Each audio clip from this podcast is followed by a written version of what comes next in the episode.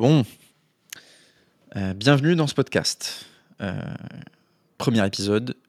Je pense que je vais l'appeler Hyper Freelance, mais je suis pas encore décidé. Mais voilà, ça devrait être le, euh, format. Qu'est-ce que je peux vous dire? Bon, alors je vais présenter. Je vous présente le format. Ensuite, je vous présente ce qu'il va y avoir dans cet épisode. Et après, je vous dirai un peu plus. Après, je ferai une micro-présentation à ce moment-là. Et puis après, je vous raconterai tous les éléments. Donc, pourquoi ce podcast Euh, Qu'est-ce que c'est que ce format? Euh, Pourquoi ce podcast? Donc, déjà, Hyper Freelance, qu'est-ce que c'est? Euh, C'est un concept qui a été théorisé par Ben. Et j'ai oublié son nom de famille, mais bon, si vous cherchez sur Google, vous allez trouver. qui donne un nouveau modèle de freelancing ou de solopreneuriat, ça dépend comment vous voulez appeler ça, qui est d'avoir en tant qu'individu trois sources de revenus. La première qui est euh, du conseil, donc du service euh, B2B, donc ça c'est le freelancing. La deuxième qui est de l'éducation, donc ça c'est tout ce qui est euh, soit coaching, apprentissage one-one, soit euh, formation, etc. Et troisième source de revenus, la création de produits digitaux. Euh, et donc là, on ne parle pas de formation, mais on parle plutôt soit de micro-outils, euh, typiquement des templates à acheter, etc., soit des SaaS, donc des softwares à utiliser pour résoudre un problème spécifique que vous identifiez euh, grâce à votre activité de freelance. Donc pourquoi cumuler ces trois éléments-là? Ce que dit Ben, c'est qu'en gros, quand vous avez une expertise très spécifique, vous faites du freelancing pour renforcer votre compréhension du marché, des problèmes de vos clients et renforcer votre expertise. Deux, vous pouvez apprendre du coup euh, à d'autres personnes à faire la même chose que vous. Et trois, euh, vous pouvez donc lancer des produits qui vont résoudre des problèmes de manière euh, scalable, donc sans temps passé de votre côté, pour bah, achever de décorréler votre revenu de votre temps passé. Puisque le problème du freelancing, c'est que finalement le revenu, enfin vous pouvez monter vos prix pendant longtemps, mais au bout d'un moment, vous allez être plafonné en termes de taux horaire donc de chiffre d'affaires de revenus que vous allez pouvoir générer euh, par rapport au temps que vous acceptez de travailler toutes les semaines. Et donc j'appelle ça hyper freelance. J'appelle ce podcast hyper freelance parce que ça correspond bien à ce que euh, je suis en train d'explorer là depuis 9 mois. Et donc moi euh, je me suis en rentrant de vacances fixé mes objectifs pour la suite euh, parce que là j'avais atteint 100 000 euros de chiffre d'affaires sur les 8-9 derniers mois. Je me suis dit c'est quoi la next step? Qu'est-ce que je veux faire ensuite? Euh, Et donc mon but, euh, vous l'avez peut-être vu, c'est de réussir à atteindre 400 000 euros de chiffre d'affaires annuel en solo. Donc ce podcast, euh, je vais vous documenter euh, tranquillement mon évolution vers euh, ces 400 000 euros de chiffre d'affaires annuel. Et puis j'espère euh, réussir à clôturer euh, la série et vous en aurez, vous aurez appris en même temps que moi et, vous serez capable de faire euh, la même chose, ou en tout cas j'espère. Le format, pour finir, ça fait, ça fait déjà trois minutes euh, que j'écris. Alors, le format, vous l'avez peut-être remarqué euh, si vous êtes dans la sphère LinkedIn, etc., ce qui est probablement le cas si vous êtes euh, parmi les premiers euh, à écouter ce podcast, mais il est inspiré globalement de ce qu'a fait euh, Théo Lyon récemment euh, avec euh, euh, Road to 10 Million en roue libre, euh, qui lui-même est inspiré d'un autre podcast que j'aime bien, euh, qui s'appelle 10 000 pas euh, du Raptor, qui lui-même est inspiré euh, d'autres podcasts aux US et même en France en fait, il y en a d'autres. Il y a euh, sur la sphère euh, coaching, muscu, etc. Il y en a pas mal. Et aux US, c'est un format assez répandu d'avoir quelqu'un qui parle tout seul devant son micro pendant euh, 45 minutes, une heure ou deux heures. Euh, donc voilà, donc c'est un podcast que j'écoutais. Enfin, c'est un type de format que j'appréciais déjà avant. Je trouve que ce que Théo a fait sur la partie business est euh, vraiment top. Et donc je me dis pourquoi pas moi l'adapter euh, bah, à mon style. Si, tant est que j'en ai un, et euh, surtout à ma sphère, vu que Théo lui documente l'avancée de son agence, donc une entreprise de service, tandis que moi je vais plutôt doc- documenter mon avancée en tant que solopreneur sur le modèle inspiré de l'hyper freelancing. Voilà. La fréquence, pour finir sur le format, donc je vais essayer de sortir au moins un épisode par semaine. Euh, ça serait pas mal, euh, ce qui tombe bien parce que j'ai j'ai pas mal de trucs à dire et à raconter sur, ces, sur mes apprentissages des, des, des 8-9 derniers mois. Euh, et puis en plus de ça, j'ai envie d'inviter d'autres personnes. Donc il n'y aura pas que des épisodes où je serai tout seul. Euh, je ferai venir euh, d'autres solopreneurs qui ont des trucs intéressants à raconter et que vous connaissez sûrement depuis, bah, grâce à LinkedIn, ou peut-être pas. Et à ce moment-là, ce sera l'occasion de les découvrir. Premier épisode. Qu'est-ce qui va se passer? Alors, bah, si vous êtes là, alors, soit j'ai déjà publié d'autres épisodes et vous m'avez découvert grâce euh, euh, aux nouveaux épisodes et du coup vous êtes en train de vous retaper le début et euh, donc vous n'avez pas le contexte, soit vous avez déjà le contexte mais du coup je vais le rappeler quand même.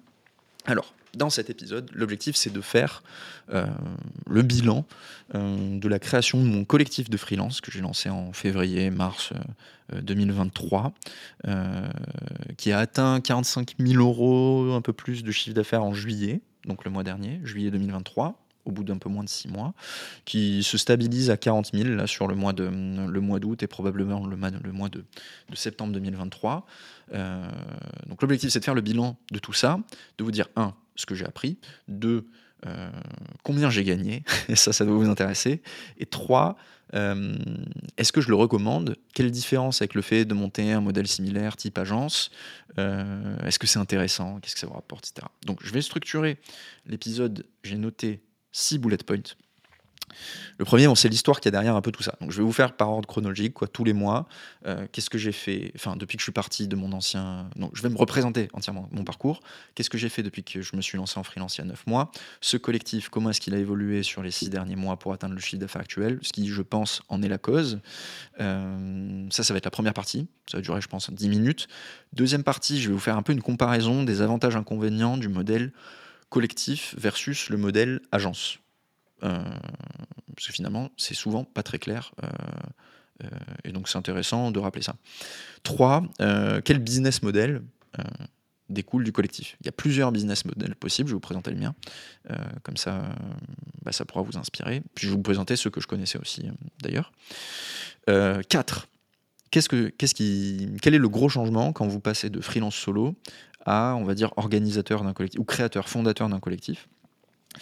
5, comme j'avais dit, combien ça m'a rapporté de, chiffre d'affaires, mais, au-delà du chiffre d'affaires, qu'est-ce que j'en ai tiré euh, Non, non d'ailleurs, non, on va, assumer complètement de parler d'argent. Donc, complètement du point de vue financier, combien ça m'a rapporté, et surtout en taux horaire, euh, combien ça me rapporte par rapport au freelancing. Ça, je pense que ça va être intéressant pour vous. Euh, et 6, la conclusion, qu'est-ce que je vous recommande d'étudier si euh, vous êtes intéressé par le modèle de collectif et vous vous demandez si le collectif peut être intéressant, enfin lancer un collectif, si ça pourrait être intéressant pour vous.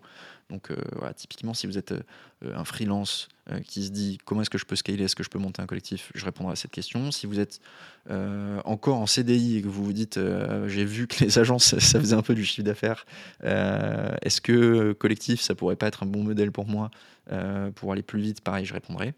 Et puis, et puis on aura déjà fait pas mal. Bon, ça fait 8 minutes. Donc je vais tâcher sur les prochains et sur celui-ci d'être encore plus efficace. Enfin non, plus efficace tout court. Donc, première partie, euh, c'est quoi l'histoire derrière tout ça, les, 45 000 euros de chiffre d'affaires par mois ou 40 000 euros de chiffre d'affaires par mois en, août que je vous décrivais. Alors, euh, moi du coup, très rapidement mon parcours pour essayer de, comprendre un peu tout ça. Donc j'ai fait une école de commerce, euh, l'ESSEC, qui est la deuxième école après, après HEC, malheureusement, j'ai pas eu HEC. Ensuite, donc quand j'étais à l'école, j'ai fait des stages. Je voulais monter une boîte, je voulais être entrepreneur, mais euh, comme je viens pas d'un milieu très favorisé et que bon, j'étais, euh, comme la plupart des gens, endetté et comme une bonne partie boursier, je me suis dit, il faut que j'essaie de valoriser au maximum mon diplôme et si je veux devenir entrepreneur, je le ferai plus tard. Donc finalement, j'ai fait des stages en banque d'affaires, surtout en finance, puis ça m'a saoulé et donc après, je, je, suis revenu davantage vers l'entrepreneuriat. J'ai fait une première expérience dans un petit startup studio pendant quelques mois. je pourrais en parler plus en détail une autre fois. Ensuite, j'ai rejoint eFounders et, une de leurs boîtes en même temps, du coup, collective.work. Euh, qui est une plateforme pour les collectifs de freelance. Et là, normalement, vous devez commencer à saisir le lien. Euh, j'ai travaillé pendant deux ans. Donc, je, les ai rejoints, j'étais le premier employé, c'était encore chez eFounders. Il n'y avait même pas le troisième associé euh, de la boîte à ce moment-là. donc, j'ai rejoint un peu en mode bras droit CEO. Et très vite, je suis devenu euh, grosse euh, lead. Donc grosse lead, c'est un peu un moyen de dire euh, head of gross, mais t'as pas encore le, salaire, non, t'as pas encore l'expérience, et donc t'as pas encore le salaire, et donc tu, es grosse lead, mais tu n'es pas head of gross. mais bon, c'est normal, hein. je, sortais d'école à ce moment-là, donc c'était en 2021, et moi j'ai obtenu mon diplôme en décembre 2020. Donc c'est normal de pas être head of au bout de trois mois, faut pas déconner non plus. Et euh, donc, je me suis occupé de tout ce qui était marketing et acquisition euh, de collective. Ça, de la boîte, donc Collective Work. Ça a bien décollé, puisque entre le moment où j'ai rejoint en mai 2021 et en décembre 2021, on a, bon, j'ai pas le droit de dire les chiffres, parce que c'est des boîtes financées avec des levées de fonds et sur lesquelles les investisseurs peuvent être regardants. Mais on a vraiment très très bien avancé en termes de, chiffre d'affaires et de volume d'affaires. Puis la période s'y prêtait bien aussi. Et donc on a levé un des plus gros tours en seed de France et d'Europe. même à l'époque, de 7 millions d'euros. Donc c'était énorme, on était très contents. Et ensuite, Suite à ça, à partir de janvier 2022, j'ai créé l'équipe là-bas. Donc j'ai recruté trois personnes sur les six premiers mois de, 2022. Et euh, du coup, j'étais responsable de cette équipe. Et donc, pour accélérer, fin 2022, je décide de démissionner. Donc ça faisait un peu moins de deux ans. Euh, parce que bah, j'avais euh, un peu la pression, j'avais envie de devenir entrepreneur. Et donc j'avais envie de au lieu de, plutôt que de devenir manager euh, d'une scale-up, de monter moi-même ma propre activité, mais je ne savais pas encore quoi. Voilà, donc je démissionne. Et comme vous le constatez, avec un petit background, avec un petit background, si on peut dire ça comme ça, dans le sens où je maîtrisais bien donc les sujets d'acquisition, de growth et de marketing, et du coup je connaissais bien le milieu du freelancing puisque j'avais passé deux ans à développer une boîte dessus qui fonctionnait très bien. Donc j'avais un petit unfair advantage euh, sur ce marché, pour reprendre des termes de start Donc je décide en décembre 2022 de commencer, comme je n'ai pas d'idée, je décide de me lancer en freelance.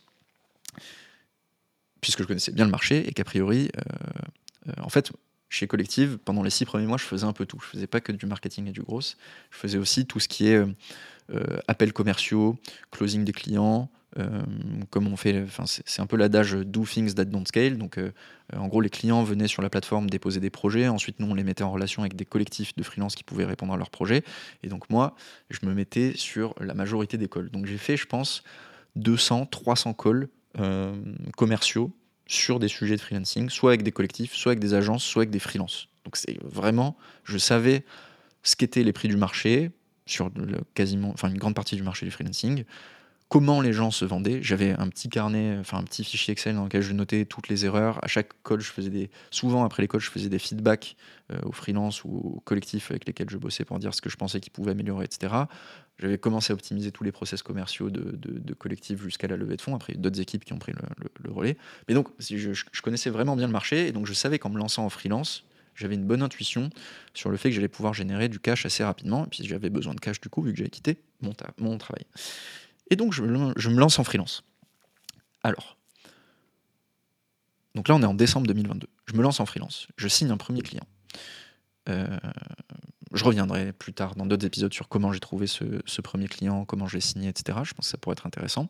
Premier client qui me fait confiance, donc un, super entrepreneur avec qui j'ai bien aimé bosser pendant euh, deux mois, qui me fait confiance et qui me dit Ok, je te prends 10 jours par mois à 500 euh, euros par jour. Donc ça me faisait 5000 euros 5000 euh, euros par mois en bossant 10 jours par mois, ce qui est donc deux fois moins de, ce qui donc me laissait deux jours et demi ou trois jours par semaine pour faire d'autres choses. Donc c'était parfait pour, pour, me lancer et étudier d'autres projets.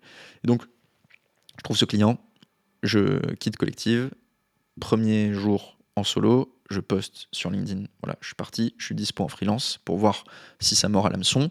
J'ai d'autres demandes de clients et donc je me construis comme ça. Et puis je continue à poster sur LinkedIn régulièrement. Et donc en décembre 2022, premier mois, je commence à me créer un petit pipe euh, de clients. Je close 3-4 clients supplémentaires, je pense, sur le mois de, le mois de décembre. Et tout ça me permet, euh, entre décembre et janvier, je pense, de faire à peu près 20 000 euros de chiffre d'affaires 20 euh, 000 euros de chiffre d'affaires sur mes deux premiers mois. Ce qui, bon, pour certains va être énorme, pour d'autres va pas être dingue. Donc, euh, donc chacun a son interprétation euh, de ça, mais c'est plus pour vous, voilà, pour vous documenter l'avancée. Et donc, nécessairement, il y a un peu plus sur janvier que je signe par rapport à, décembre. Je pense que décembre, c'était peut-être plutôt 5, 6, et après le reste sur, sur janvier. Donc ça a été assez vite, mine de rien. Et du coup, bah, mi-janvier, là, je me dis, ok, super cool. Euh, j'ai fait 20 000 euros de chiffre d'affaires en deux mois. Qu'est-ce que je peux faire ensuite? Et là, euh, vous, commencez à, vous avez saisi le lien. J'avais vu des collectifs de freelance se créer. Je connaissais bien le modèle. Et donc, je me dis, bah, j'ai qu'à créer un collectif. Et, euh, du coup, bah, je vais scaler mon activité. Et ça va aller super vite. et donc, je passe en collectif. Bon, je vous la fais courte. Hein. Je, rentrerai un peu plus dans le détail de pourquoi le collectif plutôt que l'agence, etc sera dans la deuxième partie, donc collectif versus agence. Donc là, on est en janvier, et là, je me dis, je fais beaucoup de chiffre d'affaires, enfin beaucoup. je fais un chiffre d'affaires conséquent, qui me semblait très conséquent moi personnellement à l'époque, même si je sais qu'il y a plein de freelances qui font mieux. Euh, j'ai surtout beaucoup de prospects en fait que je pourrais jamais traiter moi-même en, direct. J'ai pas envie de rentrer en mode euh, apport d'affaires parce que je, trouve qu'il y a peu de valeur ajoutée pour les clients d'aller prendre une commission sans leur dire euh, juste parce que vous avez fait une passe D à, quelqu'un. Donc j'ai pas trop envie de, ça. Et donc bah, je me dis pourquoi pas créer un collectif. Là je contacte Jordan. Jordan Chenevier, donc de Bulldozer. Euh, non, en fait, c'est pas vrai. je vais raconter l'histoire complète. Donc, fin décembre, j'ai déjà mon activité de freelance qui avance. Et là, je contacte euh, Théo Lyon de Koudak, qui à ce moment-là euh, voulait créer des agences. Donc, voulait créer des filiales d'agences. Et donc, demander s'il y, y, avait des entrepreneurs qui seraient intéressés pour monter ça. Donc, moi, ayant ces éléments-là en tête, je commence à avancer, etc. Je peux euh, créer une agence pour commencer à scaler. Je le contacte et, euh, et, je me dis que ça peut être sympa de tester ce truc-là. En parallèle, à côté de ça, euh, je contacte Jordan aussi en lui disant j'aimerais ton avis sur euh, mon projet de créer un collectif, vu que je le connaissais de, collectif, vu que lui, Jordan Chenevier Truget de Bulldozer, donc un collectif gros, pour ceux qui ne connaîtraient pas, euh, qui fait à peu près 2 millions d'euros de chiffre d'affaires annuel, ou peut-être un peu moins à ce moment-là, mais c'est ça dans les grandes lignes. Je le contacte en lui disant Est-ce que euh, tu serais dispo pour me faire un retour sur la manière dont j'envisage de positionner soit mon collectif, soit mon agence quoi? Je lui dis ça. On se fait un call. Et à ce moment-là, lui me dit, mais attends, exactement comme Théo Lyon, nous aussi, euh, on veut euh, créer des filiales. Donc, euh, des filiales, donc des sous, pas des sous-collectifs, mais des collectifs verticalisés. En plus du gros, on voudrait faire d'autres collectifs, donc un sur le PED, donc l'acquisition payante, un sur le SEO, un sur la data, etc. Et donc il me dit, mais attends, si t'es chaud, on a quelqu'un qui bosse sur le sujet, regarde avec nous et bosse avec lui. Donc, euh, moi, à ce moment-là, je suis un peu en mode euh, yes man, donc je dis oui à tout, et je dis ok, pourquoi pas. Donc là, je rencontre de cette manière-là Thibaut, euh, qui va devenir mon associé sur le collectif, et on s'entend bien, et donc on commence à bosser ensemble. On avance. je voulais faire 10 minutes, en fait, c'est globalement assez long. Je comprends maintenant, sur les podcasts du même format, pourquoi tout le monde galère à être synthétique. Bref, J'avance. Donc janvier. Donc janvier, moi je continue en freelance solo, je communique exclusivement comme freelance, je signe et exécute la totalité des missions euh, que je fais. Donc c'est pour ça que je, que je vous disais d'abord, en fait, euh, le, collectif, je l'ai créé à partir de février, c'est parce qu'avant, c'est que des discussions, quoi. C'est des discussions un peu de, de, très loin, ok, euh, on se parle 30 minutes, voilà l'idée, on s'entend bien, pourquoi est-ce qu'on testerait pas, etc. Mais moi, pendant ce temps-là, j'avance parce que j'ai pas envie d'attendre un hypothétique succès dans trois mois, j'ai un peu la pression de, de, générer du cash rapidement, et donc je me concentre vraiment sur ça, quoi. Et donc en janvier, vraiment, je signe à fond euh, le max de, projets euh, possibles en freelance solo, ce qui me permet de faire, comme je le disais, à peu près 20 000 euros de chiffre d'affaires, je pense, sur, mes deux premiers mois. Fin janvier, donc là, à force de discuter, euh, nous en venons à la conclusion que moi, n'ayant pas envie nécessairement de monter une agence, étant plus intéressé par le modèle de, collectif, je vais créer un collectif. Euh, je vous passe les, petits détails février, donc début février, 1er février, là je me dis ok, à partir de maintenant, je me mets à 100% sur la création de ce collectif. Donc toutes les missions, tous les prospects qui me contactent pour bosser en freelance avec moi, je leur dis je gère un collectif, voilà les missions qu'on fait, voilà comment est-ce qu'on peut bosser ensemble, etc. Donc euh, à ce moment-là, le collectif n'est pas public en février, je pense qu'il devient public en mars. Euh, et jusque-là, je, continue de communiquer sur le mois de février uniquement comme un freelance normal, mais par contre, au niveau commercial, tout ce que je signe, je le signe en étant très clair avec le client que ce n'est pas moi qui vais exécuter la prestation, que c'est les membres du collectif. Sur le collectif, peut-être pour préciser, du coup, je travaille avec Thibaut. Euh, Jordan m'a mis en relation avec lui. Euh, moi, je m'occupe de la partie donc marketing. Donc, euh, publier sur marketing, c'est un grand mot. En gros, ça veut dire publier sur LinkedIn, quoi. Essayer de, de continuer à trouver des prospects comme je le fais jusque-là. Et commercial, donc ça, ça veut dire, bah, une fois qu'on a trouvé des prospects, les closer. Ensuite, une fois que les prospects ont signé pour travailler avec nous, c'est Thibaut qui gère la mission et qui va s'occuper du staffing, donc de trouver des freelances au sein du collectif euh, sur lesquels on va, pouvoir, faire bosser. Il se trouve que Thibaut, ayant euh, un bon réseau, il a des freelances avec lesquels il pense qu'on peut bosser. Jordan, enfin Bulldozer nous met en relation avec certains freelances aussi qui, peuvent, qui pourront travailler avec nous. Et euh, et puis moi, il y a quelques freelances qui me contactent pour bosser, euh, parce qu'ils voient ce que, ce j'écris et, donc du coup, euh, ils sont intéressés potentiellement par le fait de, venir travailler avec moi. Donc ça nous fait une petite base de freelance avec lesquels on peut, on peut bosser. Donc Thibault, lui, s'occupe de staffer les freelances et de gérer l'opérationnel sur l'émission. Moi, je m'occupe de publier sur LinkedIn, attirer des clients, signer ses clients, et créer les offres, en gros les packages, les prix, etc., pour qu'on soit financièrement rentable. Donc ça, c'est sur tout le mois de février, c'est un peu la structure, c'est un peu structurer le collectif euh, au niveau opérationnel sans communiquer dessus encore publiquement parce qu'on ne sait pas si euh, ça fonctionne et si, tout est OK. Il se trouve que justement tout est OK. Donc là, je vais regarder le chiffre d'affaires qu'on avait fait en février. Ah, j'ai pas noté. Je pense qu'en février, on doit faire ne doit pas faire beaucoup plus que ce que je fais en freelance, euh, solo. Euh, donc on doit faire 15, 15 000, 17 000 peut-être. Faire 15 000, 17 000. mais sur ces 15 000, 17 000, il y a au moins 10 000. En gros, c'est moi. Donc c'est moi. à ce moment-là, je, développe le collectif, mais je fais aussi encore des missions au sein de ce collectif. Euh, c'est toujours le cas hein, d'ailleurs. Et donc, euh, il y a 10 000 euros de chiffre d'affaires. En fait, c'est probablement moi qui l'ai fait. Et ensuite, derrière, il y a d'autres euh, personnes euh, qui le font. Bah, en fait, c'est Thibaut. C'est lui qui fait son chiffre d'affaires à côté. mais en février, au moins, on a tout structuré. Et donc, en mars, on annonce le collectif. Et là, on devient, du coup, effectivement, un collectif publiquement, même si, en fait, pour ceux. Enfin, en gros, quand vous annoncez un truc sur LinkedIn, personne Enfin, il, faut, il faudra dans tous les cas 3-4 euh, mois euh, pour que les gens vous identifient euh, suite à votre annonce. Donc, par exemple, moi, en février, j'ai commencé à mentionner le, fait que je travaillais en collectif sur LinkedIn, mais je ne l'ai pas annoncé publiquement. En mars, j'ai annoncé publiquement que je travaillais en collectif, enfin que j'étais fondateur et CEO, si on veut, d'un collectif. Et c'est qu'à partir de juin, je pense, donc là très récemment, quoi, il y a trois mois, vraiment on m'identifiait euh, comme ça. Avant, euh, je pense qu'en avril, mai, je recevais encore des, demandes pour travailler en freelance. Euh, et des gens qui me présentaient, enfin qui me faisaient des intros, qui me présentaient comme un freelance, quoi. ce qui n'était à ce moment-là plus trop le cas, même si ça le redevient. Ça, on y vient juste après. Donc, du coup, je m'égare. Février, on structure les offres, on structure le pricing, on signe des clients, on fait à peu près 15-17 000 euros de chiffre d'affaires. Euh, et on est sûr que tout est OK. Début mars, on annonce la création du collectif, qui à ce moment-là, on appelle Séquence. Euh, c'est un nom que j'avais trouvé. Je suis pas très fort pour, pour, pour, trouver les noms.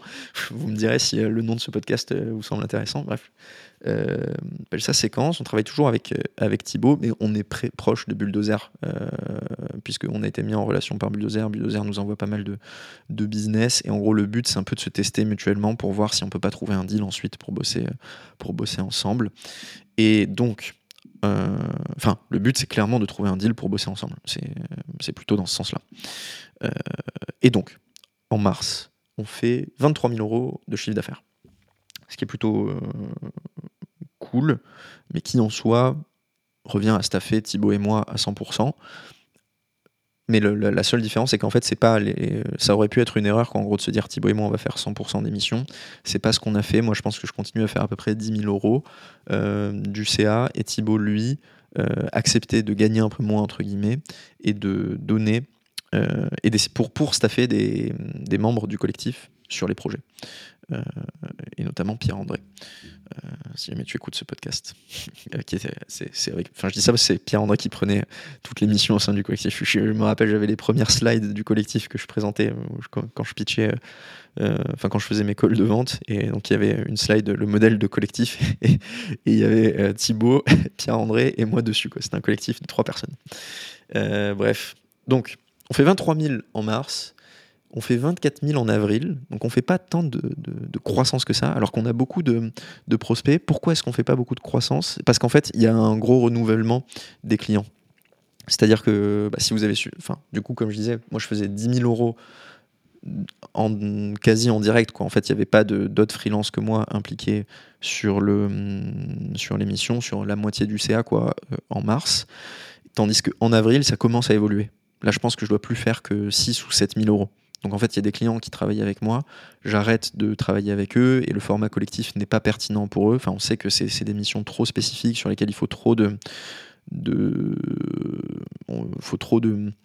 de compréhension du marché ou de l'historique ou, c'est difficile à déléguer en fait. Je peux pas trouver quelqu'un pour déléguer ça euh, et donc ou alors ce serait Thibaut quoi mon associé mais euh, le truc c'est que bah, lui pareil le but c'est pas de le staffer pour pas qu'il puisse bah, sinon ça empêcherait de développer la boîte et donc euh, en fait, ça, paraît pas être une grosse croissance, quoi, passer de 23 000 à, à 24 000, mais en fait, ça l'est. Enfin, c'est salé parce qu'on remplace du chiffre d'affaires non scalable par du chiffre d'affaires euh, scalable. Et l'autre truc aussi, c'est que à ce moment-là, il y a quelque chose que j'ai pas bien compris. en fait, je fais mes annonces de, de building public et de chiffre d'affaires à l'avance. Donc, euh, mi-avril, je pense que j'annonce le chiffre d'affaires d'avril par rapport à ce qu'on a signé comme, euh, comme chiffre d'affaires. Sauf que entre le temps où on a signé, le temps où on démarre la mission et le temps où le client paye, en fait, on facture pas mi-avril, on facture mi-mai. Et donc, il y a une partie du CA qui est qui est décalé. Donc euh, je surestime un peu comme ça. Je pense, qu'en en avril, à mon avis, j'ai peut-être dû annoncer 30 ou 35 000 euros de chiffre d'affaires euh, sur le mois. Euh, et en fait, finalement, on a, a, comptablement, on n'a fait que 24 000. Mais, donc là, ça commence à avancer. Donc là, mais, on commence. moi, je fais plus de mission, ou plus qu'une seule mission. Donc je fais plus que 3. Il y a 4 000 euros de, chiffre d'affaires qui dépendent de moi, je pense, à ce moment-là. Et on fait 27 000 euros de chiffre d'affaires au total sur le mois. Donc là, ça devient, euh, ça devient intéressant. Et là, pareil, je pense que j'annonce trop tôt. Alors, à ce moment-là, je me dis, ah punaise, j'ai, putain, j'ai avancé trop tôt, annoncé trop tôt le chiffre d'affaires du mois d'avril. Là, en mai, je fais pas la même erreur, je l'annonce à la fin du mois. Puis en fait, a des retards de paiement, etc. Donc, donc en fait, même chose, je dois annoncer 35 euh, euh, en mai, et puis finalement, on fait que 27. Bref. Comme quoi, les chiffres sur LinkedIn, faut aussi. on peut avoir la meilleure volonté du monde. Des fois, tant qu'on n'a pas compris quelque chose, on fait l'erreur. Et par contre, juin, alors là, juin, ça devient intéressant parce que là, pour le coup, bon, toujours pareil, moi, moi en freelance, j'ai qu'un seul client à ce moment-là. Et là, on commence vraiment à avancer. Donc, tous les petits retards de paiement que je, vous disais, tout le renouvellement de, de, clients aussi que je vous décrivais, ça, c'est bon, c'est réglé. C'était un peu les petits problèmes euh, du début. Moi, je commence à avoir mon pitch commercial, mon offre, euh, les retours des clients existants qu'on a signés sur le début. Tout commence à être carré. Et euh, là, on fait 40 000 euros de chiffre d'affaires en juin. Euh, et donc ça devient intéressant. Mais en fait, là, je me rends compte, je vous parle de chiffre d'affaires, je vous parle pas de la marge, etc. Mais on va parler de ça dans le, dans le business model. Donc là, je vous présenterai tout, puis après, je vous dirai dans tous les cas combien moi j'ai gagné dessus. No spoil, j'ai envie que vous écoutiez jusqu'à la fin. Si vous voulez, vous pouvez avancer. donc 40 000 euros en juin, et puis après, ça suit son cours. Donc là, juin, j'ai plus qu'un seul client vraiment.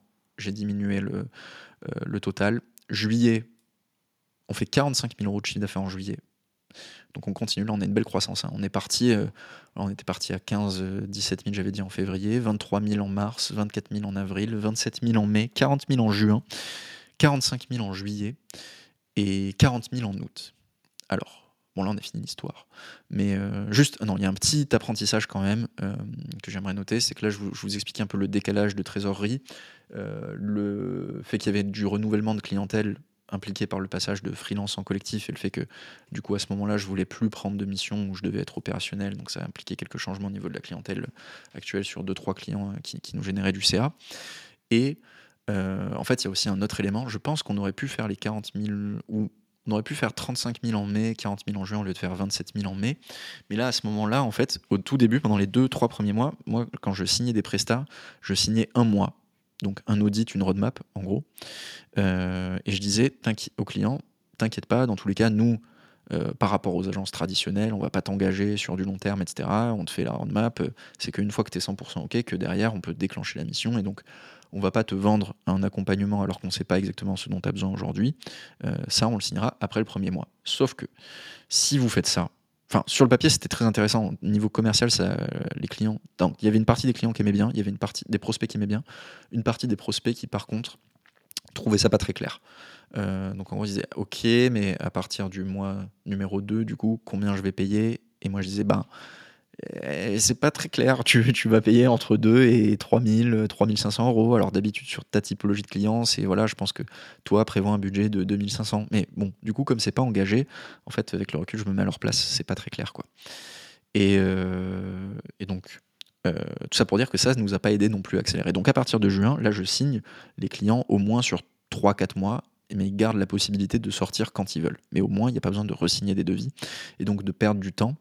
Euh, parce que si vous ne savez pas exactement euh, combien vous allez facturer après derrière, le client, il va, il va de nouveau devoir valider euh, le budget. Donc ça retarde de, pas grand-chose. On a, on a resigné tout le monde, mais ça, recharge ça retarde de peut-être de 2-3 semaines selon les clients. Et donc, bah, finalement, votre chiffre d'affaires à la fin du mois, il stagne.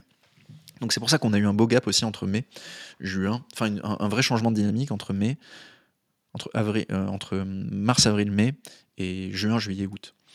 Et donc juin, juillet, août, comme je disais, 40 000 euros de CA, 45 000 euros, 40 000 euros en juin, 45 000 euros en juillet, 40 000 en août.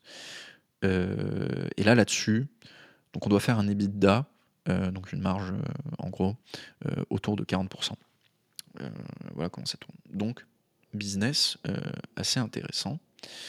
Euh, est-ce qu'il y a d'autres trucs intéressants à vous raconter euh, Ah oui, j'avais dit, donc, quelle est la clé? Enfin, pourquoi est-ce qu'on a été relativement vite comme ça? Euh, Je pense, enfin, c'est ma, ma, grosse conviction en fait, c'est que sur du service, la clé pour passer de zéro euh, à 80 000 euros de, chiffre d'affaires par mois, on va dire, donc de 0 au million, même si je n'y suis pas encore, mais si on continuait sur cette dynamique-là jusqu'à un million, c'est d'avoir. On, peut le faire en deux étapes en fait. On peut faire de 0 à 40 000 et de 40 000 à 80 000. De 0 à 40 000, il faut un flux de prospects qualifiés significatif et constant. Donc, qu'est-ce que ça veut dire? Il faut que vous ayez un canal qui vous rapporte suffisamment de prospects pour que bah, vous closiez suffisamment de chiffre d'affaires à la fin du mois sur le mois euh, suivant. Euh, moi, en gros, sur les prospects qualifiés qui me... Donc moi, c'est LinkedIn. C'est grâce à mes posts LinkedIn, je pense que je dois avoir 15, 20, 20 prospects par mois, largement, euh, qui me contactent. Sur tous les prospects qui me contactent, il y en a à peu près la moitié qui sont, qui sont qualifiés, donc qui ont vraiment un vrai besoin SEO ou production de contenu. Et sur ces prospects qualifiés, euh, on en signe 40 à 50%. Sur ceux qu'on ne signe pas, euh, il y a plusieurs raisons possibles. La première raison, c'est euh, le format de mission ne leur correspond pas. C'est-à-dire, nous, donc du coup, pour pouvoir avancer, pour pouvoir avancer rapidement, on a dû structurer un format de mission qu'on arrive à bien délivrer, mais il y a plusieurs formats de mission, en soi potentiels en SEO, qu'on pourrait délivrer. Donc notre format de mission, c'était systématiquement de faire un audit, puis après de la production de contenu, etc. Mais il y, a des, sites qui n'ont pas nécessairement besoin de ça. Et donc, ou des, clients qui n'ont pas nécessairement besoin de ça. Et donc, forcément, le budget de l'audit, il coince, euh, vu que c'est pas pertinent pour eux. Euh, mais là, je m'égare en fait. je m'égare parce que je me disais qu'est-ce qui fait qu'on peut passer de 0 à 40 000 euh, rapidement? Euh, donc, c'est d'avoir ce flux de leads constant pour pouvoir en closer suffisamment. Et donc, oui, je disais, moi, je génère à peu près une, bonne vingtaine de leads par mois. sur cette vingtaine-là, il y en a 50% qui sont qualifiés. Sur les 50% qui sont qualifiés, il y en a encore 50% à peu près qui vont signer. Et ceux qui ne signent pas, voilà, bon, ça peut être intéressant. C'est le format de mission qui correspond pas, ou c'est le budget qui est trop élevé. Et là, ça me va. Moi, ça me va de perdre des, deals si le budget est trop élevé, parce qu'en fait, je pense qu'il est, est bien pricé, on est moins cher que des agences et on est certes plus cher que des freelances, mais euh, je pense que on a un pricing qui est très fair. Et le dernier point, c'est le projet est annulé en gros. Donc euh, finalement, c'est pas urgent, c'était pas urgent pour le client. Donc euh, il remet le projet à plus tard. Donc en fait, c'est décalé, etc. Et on se reparle plus tard. voilà. On n'a jamais perdu. Donc on a perdu. On n'a jamais perdu contre des agences. Ça, c'est intéressant, je pense. Euh, on a toujours perdu. Putain, c'est vrai, en fait, on n'a jamais. Je, suis en train de me. Je vérifie que je suis pas en train de dire une connerie, mais. mais parce qu'en fait, ça me semble. Euh, là, dit comme ça, j'avais jamais réalisé avant, mais dit comme ça, ça me semble assez. Euh, assez ouf. Mais si, si, en fait, on a perdu. On a perdu contre, contre deux, trois agences quand on était benchmarké, mais parce, qu'elles étaient moins chères. Donc c'est ça. Donc les seules fois où on a perdu contre des agences, c'était pour des questions de budget. On n'a jamais perdu contre euh, des agences pour euh, soit ils avaient mieux compris notre besoin, soit euh, pour, voilà, pour des raisons de l'agence a mieux compris notre besoin ou on est plus confiant d'aller travailler avec eux. Ça, on n'a jamais perdu à cause de ça. Ce qui, je trouve, est assez, assez ouf dit comme ça. Parce qu'en fait, on, est une, on est une boîte qui a moins de 6 mois d'existence. Et en agence, c'est censé être le, bah, le, le niveau de crédibilité qui, fait tout. Quoi. Donc je pense que commercialement, on était assez bon. J'y reviendrai plus tard, je vous expliquerai un peu commercialement ce que je mettais en place pour avoir ces, taux de succès. Donc on, perdait, soit parce que notre offre n'était pas bien donnée, donc le client, euh, en fait, euh, c'était pas de ça dont il avait besoin, donc le projet n'avait pas lieu pour lui. Soit le projet était décalé, donc là on reparlait plus tard, soit le budget coincé, donc il avait une propale euh, moins chère ailleurs. Voilà. Voilà, vous savez tout sur l'histoire de ce collectif. Et donc, euh, et donc, oui, à la base, bah, je voulais vous dire qu'est-ce qui est. Putain, on est déjà à 35 minutes. Je voulais vous dire à la base qu'est-ce qui est euh, intéressant, du coup, à savoir. Bon, c'est qu'il vous faut suffisamment de leads et il vous faut une capacité à closer ces leads, donc avoir une offre suffisante. Et ça, ça vous permet, honnêtement, de passer de 0 à 40 000 euh, sans trop de, sans trop de problèmes. Alors, si vous n'êtes pas très bon commerciaux, il vous faudra plus de leads. Si vous êtes, si vous êtes très bon enfin, en fait, bon, si vous arrivez à closer un peu plus, vous m'avez compris, vous, vous aurez besoin d'un peu moins de leads. Voilà. Et donc, peut-être dernier point que je peux ajouter, c'est qu'en fait, aujourd'hui, quel est le canal qui peut vous permettre de générer autant de leads en si peu de temps euh, LinkedIn. Euh, et, et, en fait, on le voit, hein, toutes les agences qui ont explosé sur LinkedIn récemment, à ma connaissance en tout cas, c'est enfin toutes les agences qui ont explosé rapidement en termes de chiffre d'affaires, euh, c'est grâce à LinkedIn. Donc il y avait Germinal à un moment, Bulldozer ça a été un peu la même chose, euh, Kudak, je pense que LinkedIn a eu, enfin il y, a toute la création de contenu derrière, mais sur les premiers mois c'était principalement LinkedIn, même s'il y avait un peu de YouTube. Et, après qu'est-ce qu'il y a d'autre? Il peut y avoir le SEO, le, le SIA, donc le Google Ads, je pense. Mais le problème du Google Ads, c'est qu'il faut dépenser du budget. Et euh, au début, vous avez plus envie de dépenser du temps que du budget. Voilà, donc si vous voulez aller vite de 0 à 40 000, publiez sur LinkedIn. Ensuite, de 40 000 à 80 000, et après j'arrête, je pense que ce qu'il faut, c'est un bon modèle de récurrence. C'est-à-dire que les clients que vous signez, que vous avez signés pour passer de 0 à 40 000, il faut réussir à les, à les stacker, à les empiler, euh, et qu'ils restent le plus longtemps possible pour vous dire en fait tout le nouveau chiffre d'affaires qui vient, il se rajoute. Et donc tous les mois, vous signez 4 clients de plus, 4 clients à 3000 euros par mois, ça vous, vous stackez 12 000 euros de chiffre d'affaires supplémentaire et donc vous passez de 4 000 à 80 000 en, en, 4 ou 5 mois supplémentaires. Quoi. Euh, voilà. Mais le niveau de gestion opérationnelle, euh, entre 40 000 et 80 000, il faut vraiment se structurer à ce niveau-là. Euh, entre 0 et 40 000, ça va, il n'y a pas encore beaucoup de clients.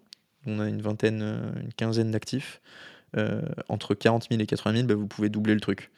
Donc, euh, gérer 15 clients, c'est déjà beaucoup. Gérer 30 clients, 40 clients, ça devient, euh, ça devient énorme.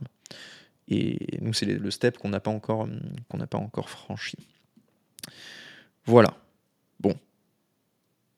J'espère que déjà c'était intéressant cette première partie sur l'histoire de comment est-ce que euh, j'ai créé ce collectif avec Thibaut. Ah, il y a un dernier point que j'ai pas abordé, c'est le, le rachat par Bulldozer euh, bon, bah ça, je peux être très rapide. Oui, on a annoncé un rachat sur LinkedIn. Euh, euh, on a dit qu'en gros, on avait revendu mon collectif que j'avais appelé Séquence à Bulldozer. Là, en gros, c'est en fait c'est le moment où on a trouvé un deal qui nous semblait intéressant pour que eux prennent une part de notre collectif et nous, on prenne une part du leur. Donc, en fait, ça, ça veut dire, enfin, rachat, c'est un rachat. Si on voulait faire un deal 100% equity, quoi, en gros, donc 100% action, eux nous donnent des actions de leur boîte en échange d'actions de la nôtre. Euh, voilà. Sachant que bon, ça fait un moment, donc ça, fait un bel effet d'annonce, etc. Euh, au moins, c'est très clair après sur la marque. Il euh, n'y a pas de problème à ce niveau-là. Si on avait été passé de séquence à bulldozer SEO, ça aurait été un peu, complexe, mais là au moins ça, ça clarifiait tous ces éléments-là. mais bon, c'est peut-être un truc à retenir aussi en fait quand, quand vous des rachats sur LinkedIn, etc. à ce stade, voilà, des petites boîtes comme ça, moi j'ai pas tiré de cash. Euh, de la revente de, ce collectif. J'ai tiré plutôt des, euh, sur le papier des parts euh, de bulldozer. Voilà.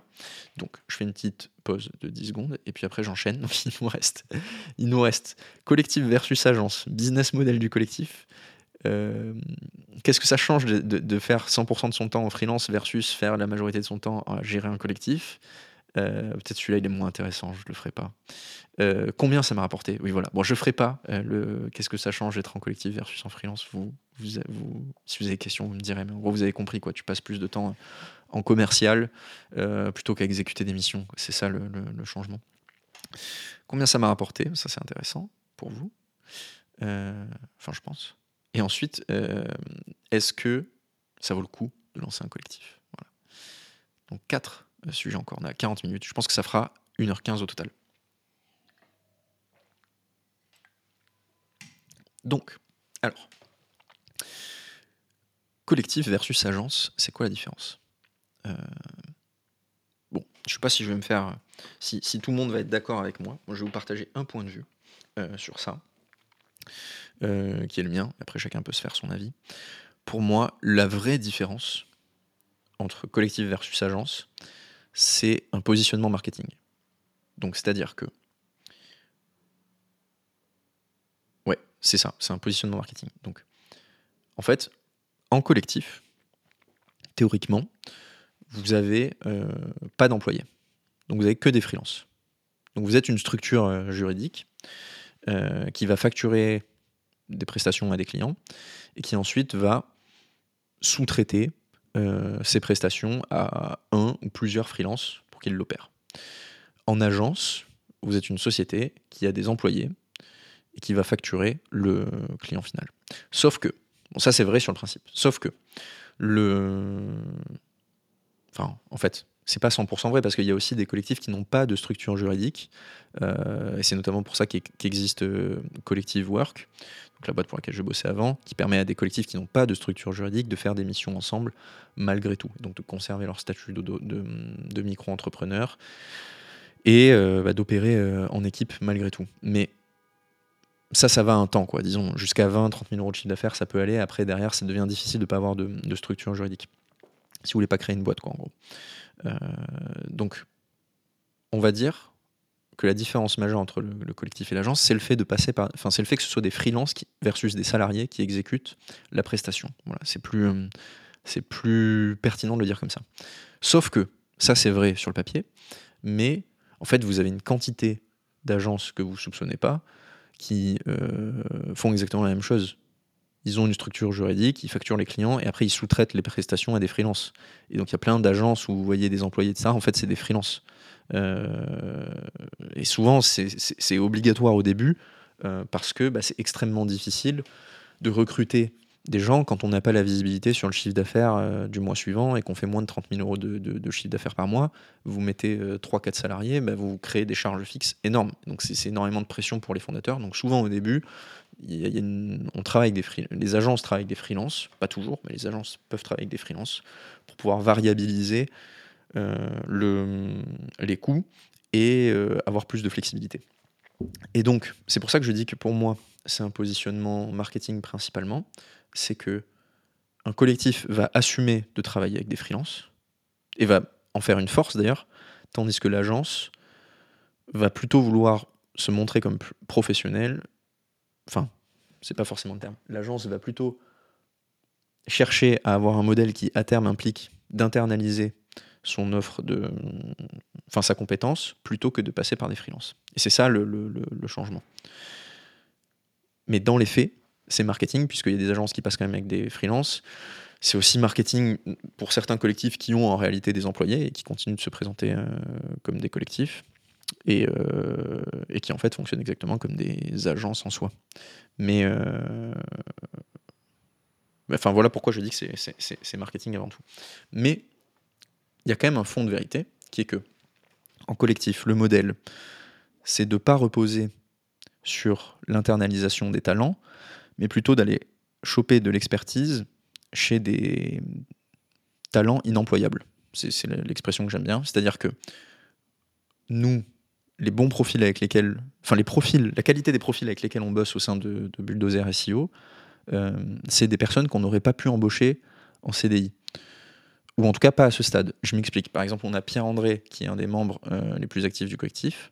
Lui, il a déjà 4 euh, ou 5 ans d'expérience en agence, il a 2-3 ans d'expérience en freelance, il a bossé pour des super clients type euh, Alan, etc. Et donc Pierre-André, jamais il aurait accepté de signer un CDI euh, chez nous. Pierre-André, il veut rester autonome, il veut rester freelance.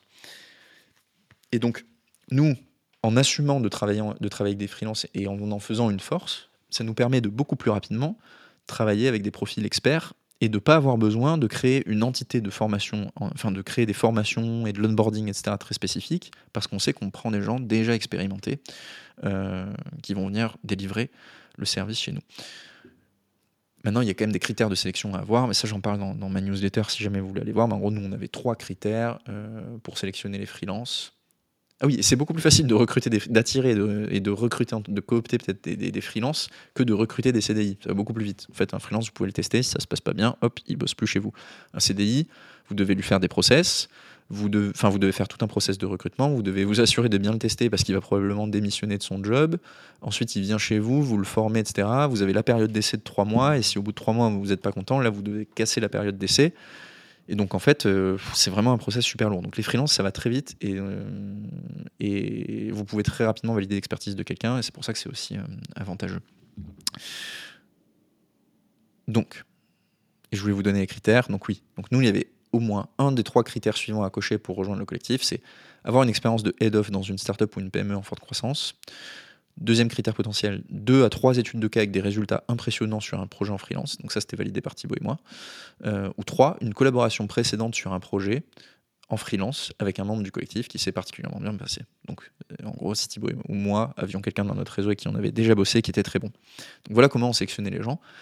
Ça allait beaucoup plus vite que de, que de recruter. Donc, euh, à la base, on se fait cette, section collectif versus agence pour se dire c'est quoi la différence entre les deux et euh, quels sont les avantages et inconvénients de l'autre. Donc les avantages du collectif, vous avez bien compris, ça permet de se positionner comme une entité, donc euh, collectif ou une agence expert d'un sujet, en assumant le fait de travailler avec de l'expertise des freelances. C'est-à-dire nous, on bosse qu'avec les meilleurs, des gens qui cochent une de ces trois cases, comme je vous disais, des talents que les agences n'arrivent pas à recruter, euh, pour les raisons que je vous évoquais principalement, parce qu'ils sont globalement inemployables.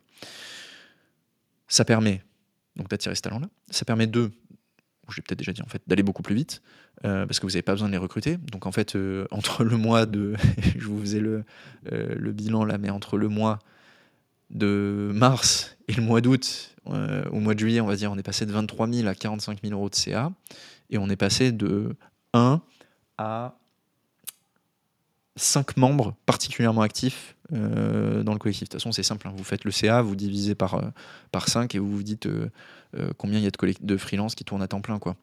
Euh, enfin, à temps plein, quasi à temps plein. Et parce qu'après, ils gardent leurs leur, clients à côté. Et euh, après, il y a quelques freelances qui bossent sur des plus petits paniers, donc typiquement les rédacteurs, etc. Ils font, font 1000 ou 2000 euros par mois avec nous, on a plusieurs, mais, mais c'est pas comme les, ceux qui vont gérer et piloter l'émission qui, eux, peuvent faire. je pense qu'il y en a qui doivent faire 10 000 euros avec nous par mois. Donc voilà, modèle, élément enfin, élément différenciant par rapport à l'agence numéro 1, c'est pouvoir attirer des talents très rapidement. Deux, gagner du temps, parce que ne pas avoir à faire les process de recrutement, etc. Et, et trois, quel avantage par rapport à une agence? Je dirais que c'est ça, c'est principalement ça.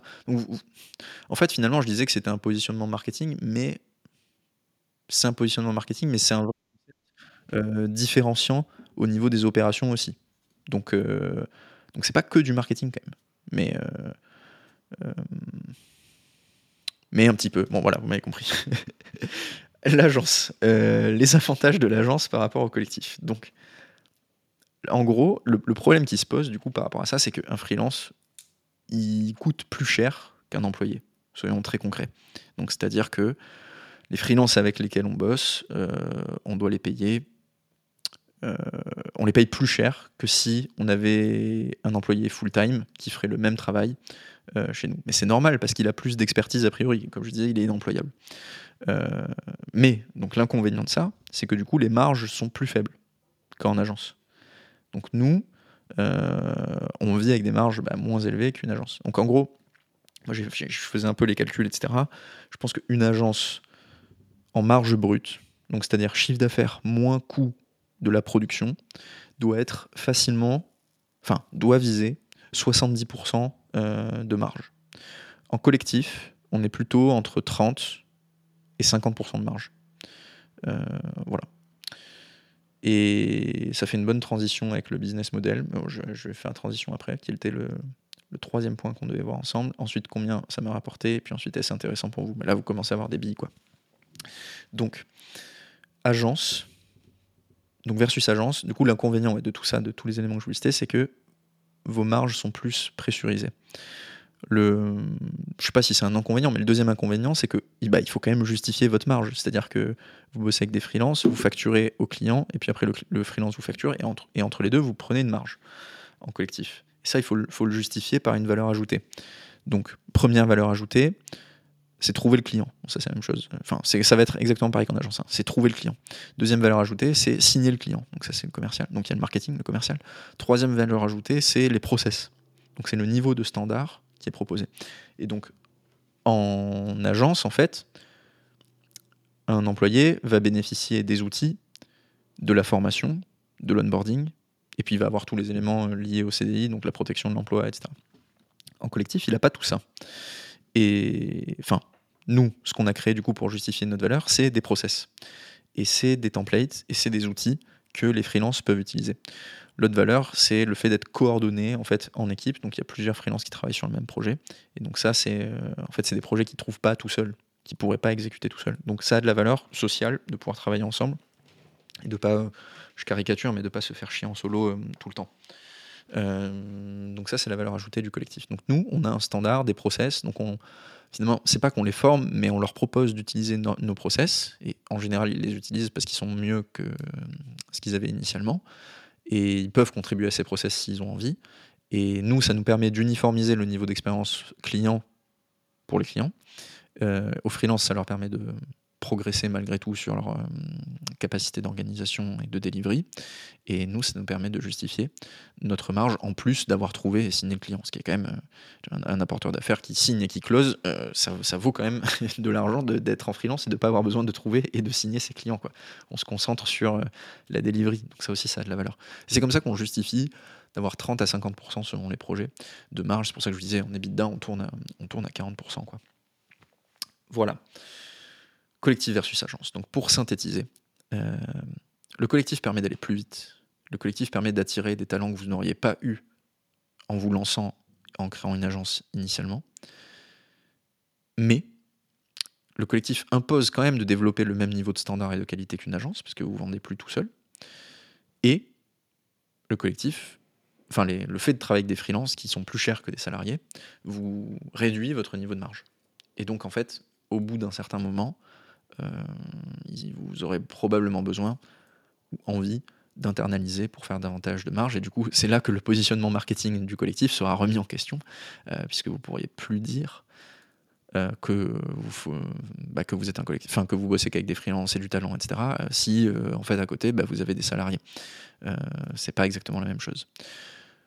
Voilà.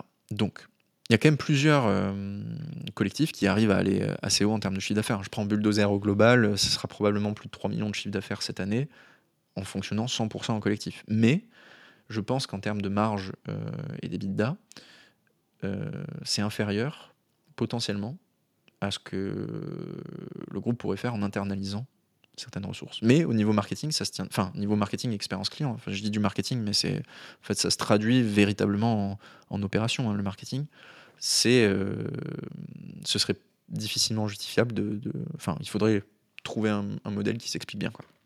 Vous m'avez compris. Voilà. Donc, si je devais conclure un peu, pour faire les 45 000 euros de chiffre d'affaires en 5 mois, 6 mois, ça nous a bien aidé euh, d'être un collectif et de pas être une agence. Je pense qu'on aurait eu plus de mal si, on si j'avais dû, euh, enfin si moi et Thibaut, si Thibaut et moi avions dû euh, recruter en même temps des gens et les former euh, à nos process, ça aurait été plus complexe. D'un autre côté, ah oui, non, mais il y, a un autre euh, inconvénient aussi, c'est qu'il faut s'assurer des disponibilités de tout le monde en collectif. Alors que euh, en agence, vous savez que vous avez des salariés, donc vous savez a priori que si vous signez, il y aura quelqu'un qui pourra exécuter la mission. Là, en collectif, il faut bien suivre les dispos de tout le monde et il faut bien trouver, bien être sûr d'avoir des gens partout. Voilà. Alors, on est quasiment, quasiment, quasiment à une heure. C'est beaucoup. c'est beaucoup, c'est beaucoup. Je vais faire. Donc j'avais dit que je faisais pas le, Ah oui, non, le business model. Ok. Bon, le business model, vous commencez à le comprendre. vous commencez à le comprendre. en gros, c'est globalement similaire à une agence. Vous prenez une marge et votre objectif, c'est de faire de la marge ou de rémunérer votre, votre intérêt. le business model, c'est de partager les bidas entre les associés une fois que les missions sont effectuées. Voilà, je sais pas comment le dire euh, de manière plus simple. Euh, c'est ça le business model d'un collectif. Ah oui, voilà, je sais ce que je voulais ajouter. Donc, la différence entre un collectif et une agence, c'est qu'une agence, du coup, vous avez une structure juridique avec des salariés, des clients de long terme, etc. Et donc, euh, c'est un peu le fantasme de tout le monde, enfin, de tous ceux qui lancent une agence, c'est de se dire, quand elle fera un million ou deux par an, je pourrais la revendre, euh, ou plus hein, d'ailleurs, quand elle fera 5 ou 6 millions, 10 millions, je pourrais la revendre et je prendrai un multiple de mon EBITDA. Donc, j'ai une agence qui fait 2 millions d'euros de chiffre d'affaires dans 3 ans. Si je fais 20% d'EBITDA, donc 400 000 euros, et que je la revends 8 fois l'EBITDA, ouais, très raisonnable, 6 fois l'EBITDA, 6 fois 4, 24. Euh, si je fais. Euh, donc voilà, si je la revends 6 fois les je ferai 2,4 millions euh, de profit. Enfin, j'aurais gagné 2,4 millions en développant ma boîte. Pour 2 ans ou 3 ans de travail, avoir monté une agence de 0 à 2 millions, ça semble réalisable. je peux toucher 2 millions et demi à partager avec un associé, donc 1 million et quelques, en profit de la vente. Ça, pour moi, c'est un mirage parce que, enfin, ça, n'arrivera pas, ça se passera pas comme ça, euh, sauf exception, quoi. Parce qu'en fait, en gros, une agence qui a moins de 3-4 ans euh, d'historique, vous vous rendez pas compte, mais tout le monde le sait dans le milieu, c'est un bordel opérationnel. C'est-à-dire qu'il y a plein de feux à éteindre de partout. Donc les process sont en développement, il y a des process, etc. Mais tout le monde n'est pas très clair sur euh, ce qu'il faut déployer. Il n'y a pas une uniformité parfaite de la qualité du service les clients sont. Ok, il y a des beaux clients, mais il n'y a pas que des beaux clients. Euh, il y a un churn probablement quand même assez élevé par rapport aux autres agences du marché, enfin plus développé. Et euh, quel est l'intérêt de racheter l'agence à 2 millions dans lequel le fondateur est probablement encore très investi et donc le chiffre d'affaires dépend quand même beaucoup du, fondateur? Quel est l'intérêt, un acheteur potentiel, de racheter cette entité euh, aussi jeune pour 2 millions versus juste bah, essayer de la développer lui-même. quoi? Euh, parce qu'en gros, le risque qui est porté, c'est que je rachète cette boîte de millions et demi, mais dans deux ans, elle me elle fera plus de 2 millions d'euros de chiffre d'affaires, elle fera 800 000 ou 500 000 quoi. Donc euh, j'aurais payé beaucoup trop cher pour ce que c'est. Donc ce que va proposer l'acheteur, en fait, c'est ce qu'on appelle des, des earn-out. Donc il va pas tout payer maintenant. Il va peut-être payer, on va dire, deux fois les bidas aujourd'hui. Donc ça peut être pas mal. On avait dit qu'on faisait 400 000 d'EBITDA, ça fait 800 000. Euh, donc 400 000 chacun. S'il y a deux associés et il va payer 4 fois les bidas dans 2 ans, par exemple. Non, une structure qui me semblerait euh, pertinente, enfin probablement euh, euh, réaliste, mais après je vais, voilà, j'ai pas rencontré 1000 personnes qui avaient vendu des agences, mais une structure qui, serait potentiellement réaliste, c'est voilà, dans un an, tu touches deux fois les bidas qu'il y a dans un an, et dans deux ans, tu touches quatre fois les bidas qu'il y a dans, deux ans, ou plus hein, potentiellement. Et après, tu as le droit de partir. Et donc, du coup, en fait, le projet où vous disiez, putain, en trois ans, je vais monter une agence, puis je vais la revendre, et après, je me barre, il est euh, complètement faux. C'est-à-dire qu'en 3 ans, déjà vous dites en 3 ans je peux faire 2 millions de CA, ce qui n'est pas sûr. Peut-être que vous serez qu'à 1 million. Euh, donc peut-être qu'en fait vous allez mettre 4 ans à monter cette agence et euh, qui fait 2 millions de CA. Et au bout de 4 ans, vous serez encore trop jeune, les niveaux de process seront pas assez bons, etc.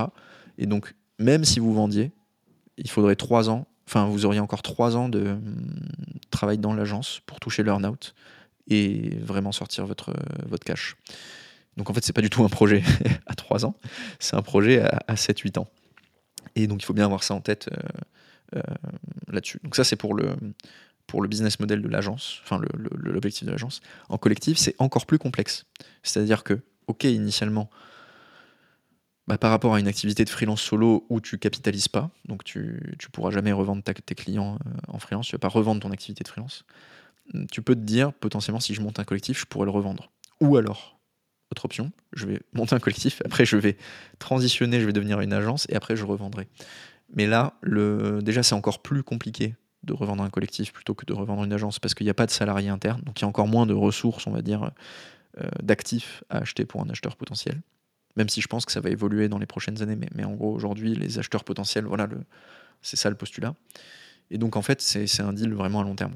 C'est 7, 8 ans, 10 ans euh, minimum pour se dire je vais avoir une possibilité de faire un exit un jour euh, là-dessus. Il y a juste un truc que j'ai pas mentionné. En fait, là, je parle de revendre à quelqu'un potentiellement. L'autre option, ça serait de faire un, LBO, c'est-à-dire de, se racheter à, soi-même les parts de la boîte en endettant l'agence ou le collectif. Et du coup, de faire un premier cash-out de cette manière-là. Enfin, c'est pas un LBO d'ailleurs, c'est un OBO, Owner Buyout. Et donc là, vous pouvez sortir du cash euh, et le rembourser par les cash flows de, la boîte. Mais bon, euh, globalement, c'est un peu la même. Euh, c'est un peu la même chose. Enfin, je veux dire, c'est un peu la même chose. C'est-à-dire, en fait, vous allez toucher maintenant les l'EBITDA que vous allez générer l'année prochaine, l'année suivante et l'année d'après. Donc en gros, les l'EBITDA que vous allez générer sur les années suivantes vont servir à rembourser la dette à la banque et vous, vous allez toucher, enfin vous allez toucher les, la dette que vous mettez au niveau de votre entreprise en perso. Donc en fait, c'est la même chose dans le sens où vous avez quand même encore 4-5 ans à travailler pour rembourser la dette, etc. Euh, voilà. Et donc le business model du collectif, donc prendre une partie de l'EBITDA en marge en perso et potentiellement se dire à très très, enfin moi je dis ça, je dis très très long terme, c'est pas très très long terme, mais voilà, au bout de quelques années, le revendre. Mais là je dirais c'est beaucoup plus complexe que euh, ce que la plupart des gens imaginent. Et on parle pas d'une petite revente à, ce que euh, séquence bulldozer quoi. C'est vraiment euh, une vraie revente où vous touchez du cash, parce que revente action c'est pas du tout la même chose. Et revente action aussi, votre même si vous voulez prendre des actions d'une agence plus grosse et donc faire un peu ce qu'on a fait nous avec, avec enfin séquence bulldozer pour le coup, plus il y a de disparité entre votre stade de maturité et celui de la boîte qui vous rachète, entre guillemets, plus vos parts valent beaucoup moins que celles de l'autre boîte. Et donc en fait, vous vous diluez énormément euh, pour euh, récupérer des parts de l'autre boîte. Donc c'est pas si euh, avantageux non plus. Voilà. Voilà. Donc, on a fait l'histoire du collectif, collectif versus agence, business model d'un collectif, business model d'une agence, c'est un peu la même chose. On va pas faire, j'ai dit, les changements. Qu'est-ce que ça change d'être en freelance versus en collectif? Parce qu'on est déjà 1h02. Moi, j'aimerais finir d'ici un quart d'heure, ça serait pas mal. Et euh, comme ça, c'est pas trop long comme premier épisode. Et donc, on va passer direct à combien ça m'a rapporté et du coup, à la fin, est-ce que c'est intéressant pour vous? Donc, combien ça m'a rapporté jusqu'ici? Alors, je vais reprendre la dernière édition de, de ma newsletter dans laquelle j'ai détaillé ça. Donc là, à date, sur les cinq premiers mois. Je pense qu'il va, y encore avoir un peu d'éléments à facturer, mais du coup, jusqu'ici, je reprends ce que j'avais noté parce que j'ai fait des calculs spécifiques. Donc là, moi, je me suis rémunéré. Donc quand je dis combien ça m'a rapporté, je ne parle pas de combien j'ai facturé moi-même en exécutant la prestation. Parce que je vous disais, voilà, euh, euh, j'ai toujours eu des clients, ou au moins un client avec qui je travaillais à côté du, collectif. Ça, je le compte comme du revenu de freelance. Le revenu que je vais compter comme le revenu du collectif, c'est la partie de la marge euh, que j'ai reçue, qui m'est revenue. Et donc, j'essaie de le retrouver. Ah, je, l'ai. Alors, rémunération via le collectif. Donc là, j'avais noté 33 000 euros. Donc, rémunération totale. CA entre janvier et août. Freelancing, mes clients en perso, voilà, j'avais noté 62 000 euros. 62 300 euros pour être précis. Rémunération via le collectif, 33 000 euros. Consulting à l'heure, ça c'est mon coaching euh, SEO, donc c'est un peu le format Better Call, 7 700 euros. Bon, ça a un peu évolué depuis, j'ai envoyé ça il y a une semaine, donc j'ai re-signé du chiffre d'affaires et ça. Maintenant, maintenant j'ai un peu plus euh, en freelancing et je pense qu'en collectif ça va être légèrement plus. Mais bref, vous avez, vous avez compris. Puis j'ai signé quelques coachings, enfin j'ai quelques coachings qui ont été réservés aussi, donc c'est un peu plus que ça. Bref, on fera un update le mois prochain. Alors, 33 000 euros, 62 000 euros en freelance, 33 000 euros en collectif, 62 000 de marge du collectif qui m'est revenu, 62 000 euros de euh, chiffre d'affaires qui m'est revenu en freelance. Alors, déjà, j'ai du mal à me dire, euh, je ne sais pas ce que vous en pensez. Est-ce que vous trouvez que c'est beaucoup du coup le revenu du collectif ou pas? Parce que si on regarde par rapport au chiffre d'affaires total. Donc, moi, je vous dis, on faisait 40% de marge. On faisait 40% de marge en moyenne, en gros, sur les, sur les 6 mois. On a fait 10, on va dire 15 000. Ah oui, ok. donc, en fait, vous pouvez vous dire, entre février, mars, avril, en fait, le revenu du collectif, c'était principalement mon revenu, plus le revenu que Thibaut facturait, plus le revenu que Pierre-André facturait. Alors sur ce revenu-là, on avait une petite marge, mais, euh, mais voilà, je pense que sur, sur février, mars, février, mars, avril, là, on n'a quasiment pas pris de marge. Parce qu'en fait, la marge, c'était le. Comme c'était. On prenait pas une marge sur nous-mêmes, ce serait débile. Donc, donc en gros, on facturait nous-mêmes ce qu'on prenait. Il y avait une petite partie qui revenait à la structure euh, euh, pour financer les opérations, etc. Mais, euh, mais sinon, voilà, le revenu, c'était du freelancing. On n'a pas gagné d'argent à ce moment-là. Par contre, je suis en train de flipper, je sais pas si j'ai le bon micro. Oui, si, c'est bon. Alors, par contre, à partir de. Je pense que c'est à partir de mai que ça commençait à devenir intéressant. En mai, là, je vous disais, c'est là où moi, je, je, faisais quasiment plus de missions. Donc, la, la majorité du CA sur le. Enfin, je faisais qu'une seule mission, soyons précis. Euh, donc il y avait largement 20 000 euros de chiffre d'affaires sur lequel on pouvait prendre une marge. Je vous ai dit 40%, donc 20 000 euros, ça fait 8 000 euros euh, de marge. En juin, 40 000 euros, on va dire 40% aussi. On fait le calcul grosse maille. Hein. Ça fait 16 000 euros. Mais il y a une partie d'émission qui était encore. Enfin, il y, a, une toute petite partie du CA qui j'avais pas moi. Donc on va dire, voilà.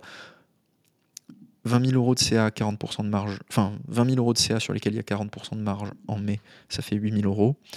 40 000 euros de CA en juin sur lesquels il y a 35 000 euros de CA en juin sur lesquels il y a 40% de marge et le reste c'est moi qui l'ai facturé. Ça doit faire 12 000 euros de marge. Donc ça fait 20 000 euros de marge au total. Et après on va dire qu'il y a 80 000 euros juillet plus août de missions sur lesquelles on a de la marge. 40% de 80 000, euh, 8 x 4, 32. 32 000. J'avais dit quoi avant? J'avais dit 20 000 euros, je pense ou 25 000. Bon, bref, ça doit faire 70 000 euros euh, ou 75 000 euros de marge au total généré sur ces, euh, sur ces six premiers mois. Donc c'est pas mal. Euh, c'est pas mal. Et puis ensuite, bah, comme je vous disais, j'étais pas tout seul. Donc il y a Thibaut qui travaillait avec moi et Bulldozer aussi qui travaillait avec nous, puisqu'il nous apportait des clients, du process, etc la visibilité, et qui prenait une partie. Donc moi, mes revenus sont autour de 30-33 000 euros. Voilà. Moi, je vous ai pas donné la marge exacte euh, mois par mois, mais mais on va dire à 20% près, c'est ça quoi. C'est pas le truc exact, euh, mais, mais à 20% près, c'est ce que ça donne. Donc 33 000 euros.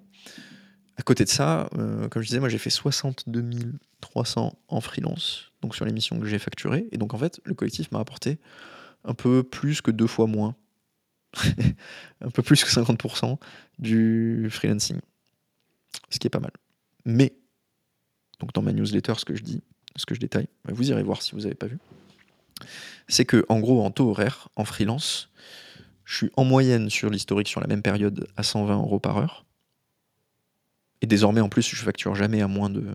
Enfin, c'est honnêtement un projet sur lequel je pense pas que je ferai 150 euros par heure. J'ai pas envie de, le prendre. Je sais que je serai pas assez motivé. Euh, donc, j'apporterai pas la valeur suffisante, etc. Donc, ça me, ça me plaît pas. Donc, je prends pas.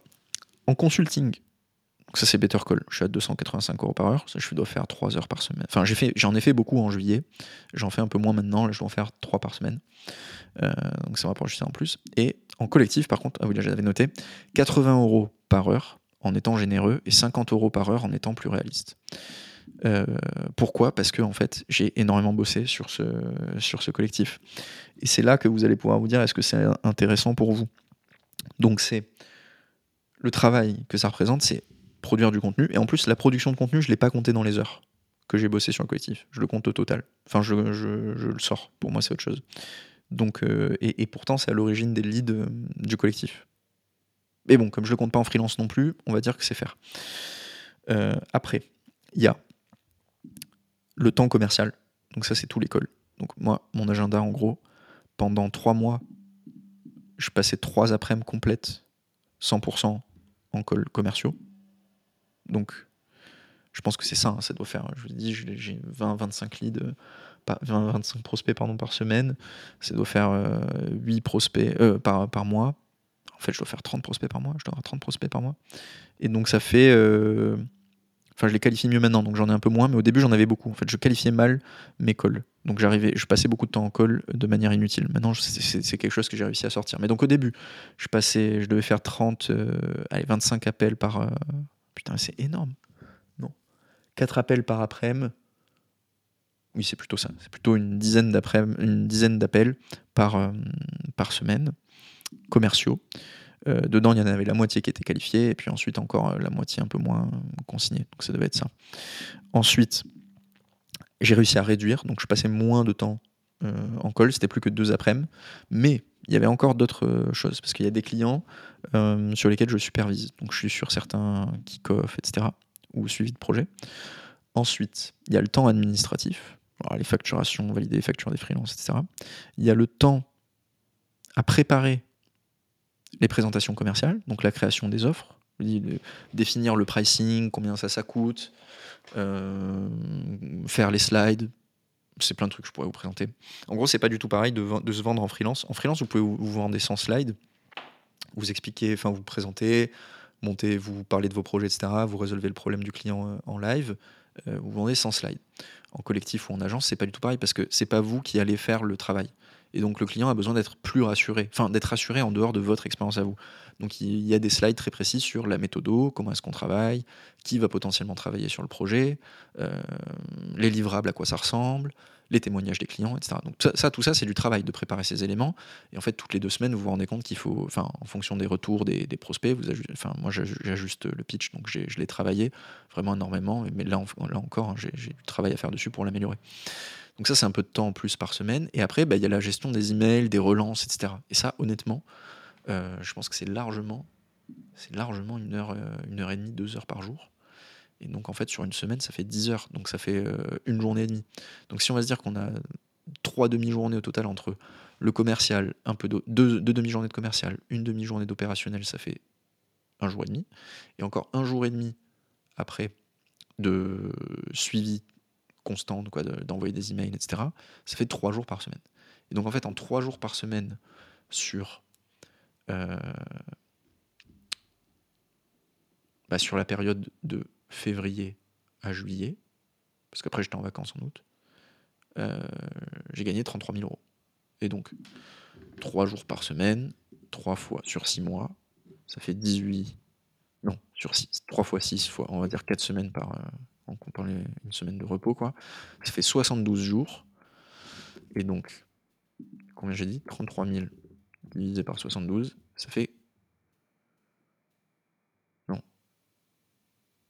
Oui, si. 72 jours, j'ai dit. Euh, ça fait 458 euros par jour. Divisé par 7. Hop. Ça fait 65 euros par heure. Voilà, ben, on retombe exactement sur le calcul que je vous disais. 80 heures si on est généreux, qu'on réduit un petit peu. 50 heures si on est très réaliste. Quoi. 65 euros par heure. Et donc, si vous avez suivi, du coup, c'est quasiment trois fois moins que euh, ce que je gagne en freelance.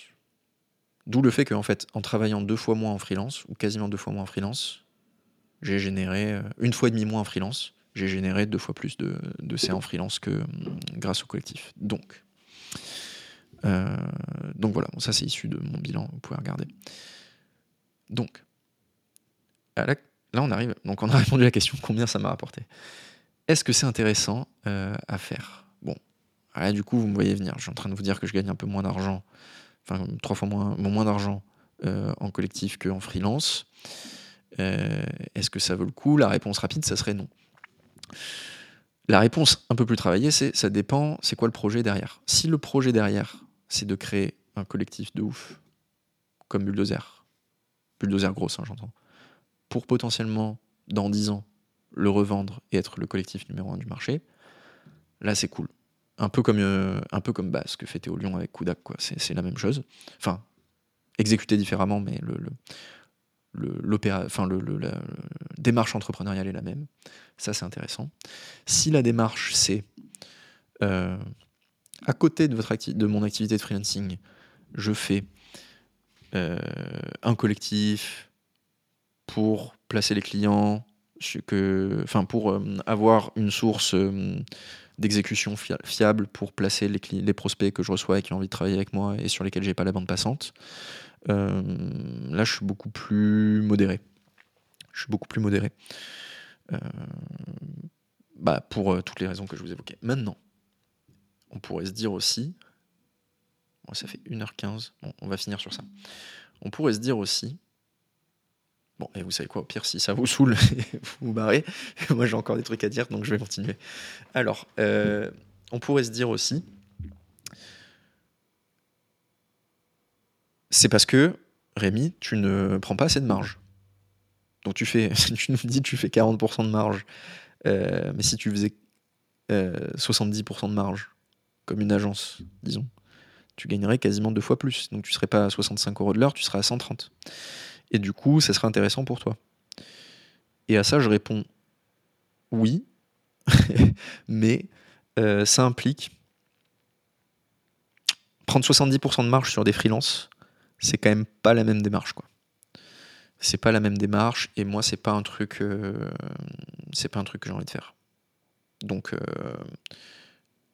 voilà, entre travailler en freelance, choisir mes clients et bien optimiser, etc., et faire un collectif sur lequel je marge à fond pour gagner la même chose, mais peut-être avoir une perspective de revente un jour, ça m'intéresse pas trop. Euh, c'est pas trop ma démarche quoi. D'autant plus que en fait c'était ce que je voulais aborder dans la section euh, la différence entre gérer un collectif euh, la majorité de son temps et faire du freelancing la majorité de son temps. c'est que bah, vous voyez quand je vous décrivais un peu l'organisation de mes journées, en gros c'est principalement du commercial, un peu de post LinkedIn, mais je, bon, je le comptais pas là-dedans parce que ça, va être le cas c'est le cas en freelance aussi. Et, euh, et un peu d'opérationnel quoi. Et moi, je kiffe quand même plus.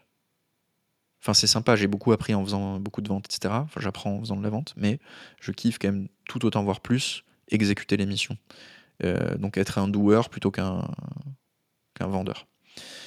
Et donc, euh, le modèle de, sur lequel je passe trois jours par semaine à développer le collectif, c'est pas le bon pour moi. Euh, voilà. Et donc, peut-être, voilà, pour répondre à ce que je voulais faire, c'était répondre à ce euh, objection potentielle qui serait de dire oui, en fait, tu génères pas autant que ce que tu pourrais faire en freelance, mais ça pourrait être mieux si tu prenais plus de marge. Oui, c'est vrai.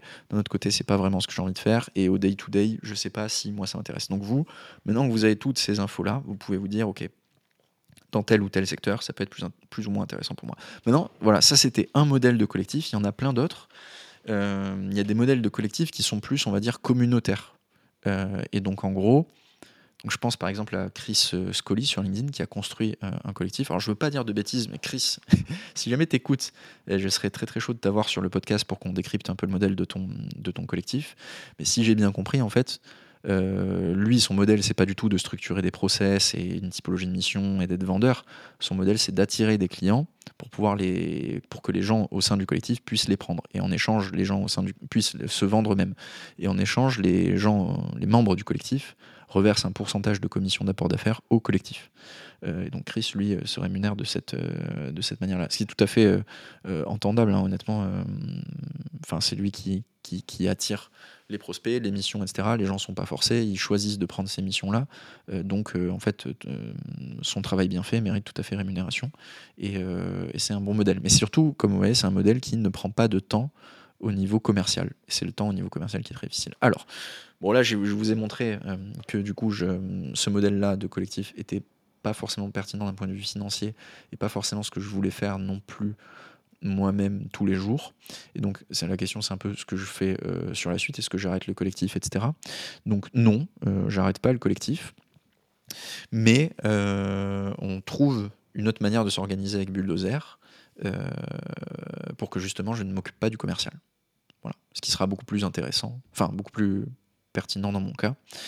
Et donc, moi, à partir de maintenant, je vais faire tout, enfin, tous les clients qui vont me contacter en direct, etc. Je proposerai de travailler avec eux, ou euh, je leur proposerai de travailler avec le collectif, mais euh, je m'en occuperai euh, bah, pas de la même manière que ce que je faisais avant. Et ça, ça implique aussi que j'ai pas du tout le même système de rémunération.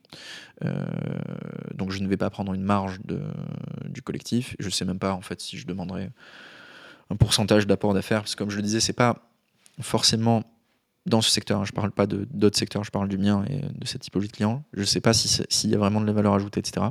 Donc ça, à voir. Mais euh, bref, bon, vous voyez l'évolution. Le, enfin, en fait, qu'est-ce que je veux dire? Je veux dire que le, bah, le sujet principal, en fait, c'est que euh, je ne vais plus m'occuper de structurer le collectif comme une boîte. Donc moi je vais contribuer au collectif de la manière que je peux au niveau de la création de contenu, euh, le faire rayonner, etc. Et parce que ça m'intéresse, parce que je suis content de tout ce qu'on a construit. Trouver un système sur lequel ça peut être intéressant potentiellement de me rémunérer si jamais c'est pertinent quand euh, des prospects travaillent avec le collectif alors que ils me contactaient moi directement, mais c'est même pas sûr en fait ça. Et et puis voilà. Et puis voilà. Non mais voilà, en gros, pouvoir Putain, là, je vadrouille un peu. Euh, non, mais donc en gros, l'idée c'est ça, c'est de pouvoir euh, avoir le, c'est de pouvoir garder le collectif. L'idée, ouais. Donc en gros, l'idée, c'est de pouvoir garder. Donc l'idée, c'est de pouvoir garder le collectif à côté pour répondre pour répondre à des clients pour lesquels l'offre du collectif est pertinente, mais être beaucoup moins dans une logique de développement commercial du collectif.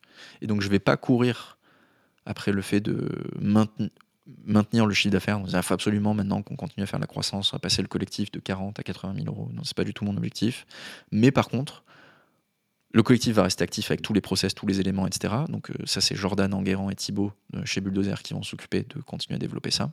Et moi, quand j'aurai euh, des prospects pour lesquels c'est pertinent de travailler avec le collectif, bah, en fait, ils travailleront avec le collectif justement. Et donc c'est comme ça que ça va se passer. Et donc là, là-dessus, j'aurai un modèle probablement de rémunération qu'on n'a pas encore défini. Ça va se faire à l'usage. Et sinon, mon business model perso, du coup, va s'orienter beaucoup plus autour du freelancing et du coaching. D'où ce podcast hyper freelancing, hyper freelance pardon. Voilà. Alors, euh, j'ai fait. Ça fait quasiment 1h20. Je pense que c'est le bon moment pour s'arrêter. Euh, si vous avez écouté jusque-là, vous m'envoyez, s'il vous plaît, un message sur euh, LinkedIn pour me dire ce que vous en avez pensé, ce que vous voulez améliorer sur la suite, les questions. Non, en fait, il faut que je sois très clair sur ce que je veux. Je veux du feedback sur ce podcast. Est-ce que ça vous a plu? Et qu'est-ce qui vous a plu? Voilà. ensuite, si j'ai pas de feedback, en gros, ça voudra dire que c'était pas, euh, c'était pas excellent ou ça n'a pas été écouté. Et donc, ce sera une forme de feedback négatif pour moi. Et, euh, du coup, j'en tirerai les conclusions qui, correspondent. Bon, voilà. Bref, passez euh, un bon moment. Enfin, je vous dis à très vite.